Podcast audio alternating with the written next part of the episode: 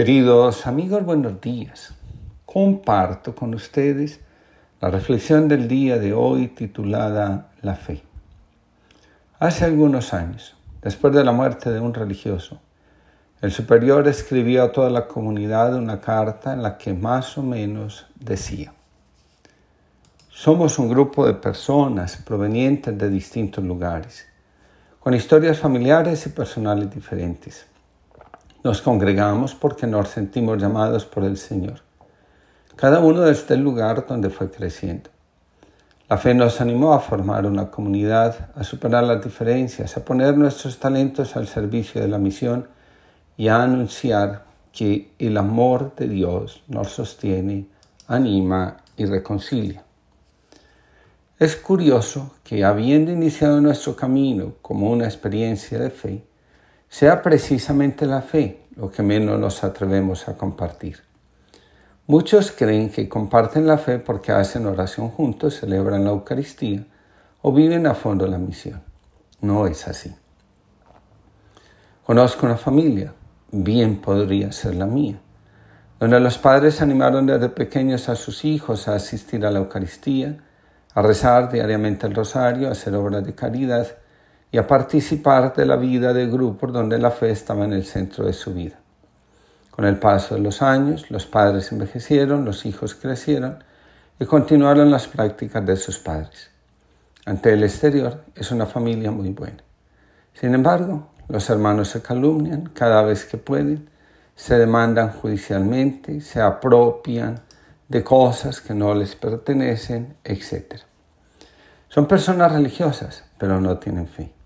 Llevan una vida donde la fe no toca ni conmueve la vida. Son personas excindidas. Ninguna se encuentra con la otra. Es muy fácil llevar una vida divorciada de la fe, aunque la fidelidad a las prácticas religiosas se mantenga por encima de todo. Un hombre estaba tendido en el borde de un camino, no estaba ni herido ni muerto, sino únicamente cubierto de polvo. Un ladrón lo vio y se dijo, Seguro que es un ladrón que se ha dormido. La policía vendrá a buscarlo. Es mejor que desaparezca antes de que llegue. Y se marchó. Un poco más tarde, un borracho le dio la vuelta tambaleándose. Mira lo que pasa por no aguantar la bebida, balbuceó. Que vaya bien, amigo, y la próxima vez no bebas tanto. Llegó un sabio, se acercó y se dijo, este hombre está en éxtasis, meditaré a su lado. Finalmente llegó el loco del pueblo, despertó al hombre y lo, acompañó hasta su casa. Bergelingen comparte la siguiente experiencia.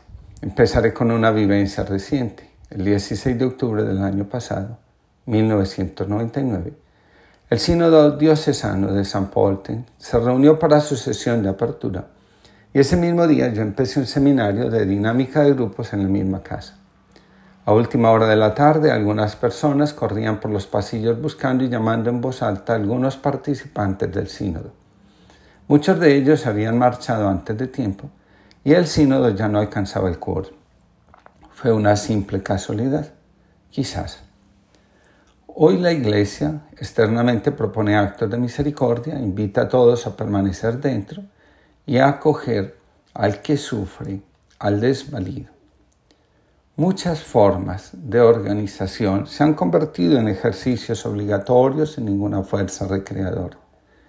Las concesiones a la forma externa no bastan para apaciguar el miedo ante las consecuencias de un diálogo sin miramientos, ya que en los órdenes nuevos de las estructuras mejoradas seguimos encontrando el vino viejo de la intimidación y del paternalismo mutuos. El padre Chaminad fundador de los marianistas, advertía que la indiferencia religiosa se iba a convertir en la nueva enfermedad de la iglesia, de la cultura y, añado, del alma. La fe es la que anima nuestra transformación personal y de manera especial la fuerza que nos exige superar la excisión entre fe y vida, entre experiencia y realización, entre palabra y acción. A diario encuentro creyentes que se desconectan del dolor que hay a su alrededor de la injusticia, de la mentira y sobre todo de la falta de compasión y de misericordia. Prefieren unas prácticas religiosas que les sirvan de remedio antes que recibir de ella la invitación a transformar el propio corazón y el del mundo, para que todo dolor sea acogido y toda injusticia transformada en verdad y vida. Donde falta la esperanza, la fe se ha debilitado. Escribe Bergelinger, ¿cuántas veces tenemos que ver a cristianos que desconciertan a otros con su asombro despectivo, que se sonríen con su superioridad o reaccionan con indignación cuando otro comenta algo personal? que se incapacitan mutuamente alegando autoridades y citando como excusa dogmas y leyes. Hablar de Dios es hacer referencia a aquella experiencia que transforma nuestra vida y nos saca de las narrativas de víctima que nos hemos esforzado para mantenernos en el confort que nos ofrece una vida donde nosotros somos inocentes y los demás culpables y victimarios. No se trata de vivir enfrascados en discusiones doctrinales, mientras a nuestro lado el desamor va destruyendo relaciones, proyectos y almas. Hablar de la fe, es decir, sin ningún temor, que nos asusta, que nos hace sentir cuando vemos que no hay salida para nuestras dificultades y angustias. Vivir la fe implica contarnos a nosotros y a los otros ¿Dónde encontramos fuerza cuando nos sentimos desfallecer? Atreverse a decir que es lo esencial en la vida, cómo lo vivimos y celebramos, cómo nos sentimos purificados de manera especial, cómo vamos abriendo los caminos de esperanza en medio de la debilidad, de la desesperanza y de la impotencia. Vivir la fe es ser consciente de quiénes somos, a qué estamos siendo llamados y cuáles son nuestros sentimientos ante la vida y el misterio que la abarca y llena de sentido. La fe es parte del cuidado del alma. Donde falta la esperanza reina el vacío. Donde el vacío acucia, las ideaciones y deseos de morir están en el orden del día. Al cuidar el alma, también nos obligamos a cultivar la fe y alimentarla. La fuerza de la fe se manifiesta en la capacidad de transformar lo que parece intransformable en nuestra vida. La fe es el amor actuando en beneficio de la vida. Nadie cuida verdaderamente el alma sino cultiva y cuida la vida interior y celebra la belleza de la vida. Escribe Thomas Merton en sus diarios. Lo único esencial no es una idea ni un ideal, es Dios mismo, que no puede encontrarse contraponiendo el presente al futuro o al pasado, sino exclusivamente hundiéndose en el corazón del presente, tal cual es. Por su parte, Thomas Keating escribe, hemos de convertirnos en lo que ya somos.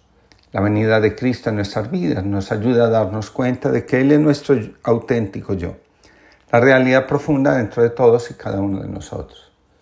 Una vez que Dios entra en la condición humana, todos nos convertimos en seres potencialmente divinos.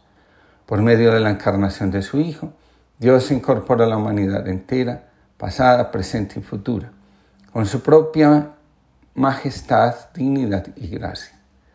Cristo mora dentro de nosotros de una manera misteriosa pero muy real.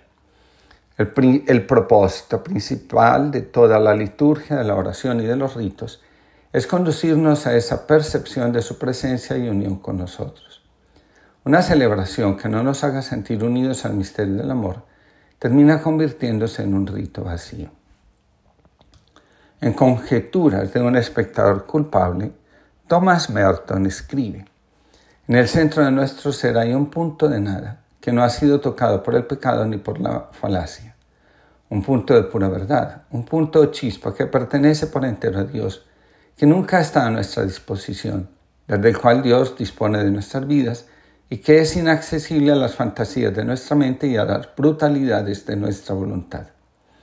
Ese puntito de nada y de absoluta pobreza es la pura gloria de Dios en nosotros. Es como un diamante puro, fulgurando con la invisible luz del cielo. Está en todos, y si pudiéramos verlo, veríamos esos miles de millones de puntos de luz reuniéndose en el aspecto y fulgor del sol que desvanecería por completo toda la tiniebla y toda la crueldad de la vida. El cuidado del alma nos lleva a la fe y la fe nos revela que estamos cuidando el alma con autenticidad y libertad. En las intemperies de nuestra existencia, cuando la noche cae, el camino se vuelve incierto y las dudas toman la palabra. En los giros de la vida, cuando el fracaso es posibilidad, El miedo llama a la puerta y la inseguridad es compañera. En la crueldad del azar, cuando llega la enfermedad, la soledad lanza su grito y la muerte melodea. En las encrucijadas del futuro, cuando avanza la tormenta, no hay tierra a la vista y el mal anda cerca. Ahí estás tú, en lo escondido, sosteniendo el barco, llevándonos donde solo sabes tú. Ahí estás tú, en lo profundo, hacia un mañana que será bueno, sencillamente porque proviene de ti. Ahí estás tú, en lo desconocido, cogiéndonos de la mano, guiándonos hacia la tierra prometida. Álvaro Lobo. Que tengamos todos una linda jornada y que ojalá pudiéramos tener fe como un granito de mostaza.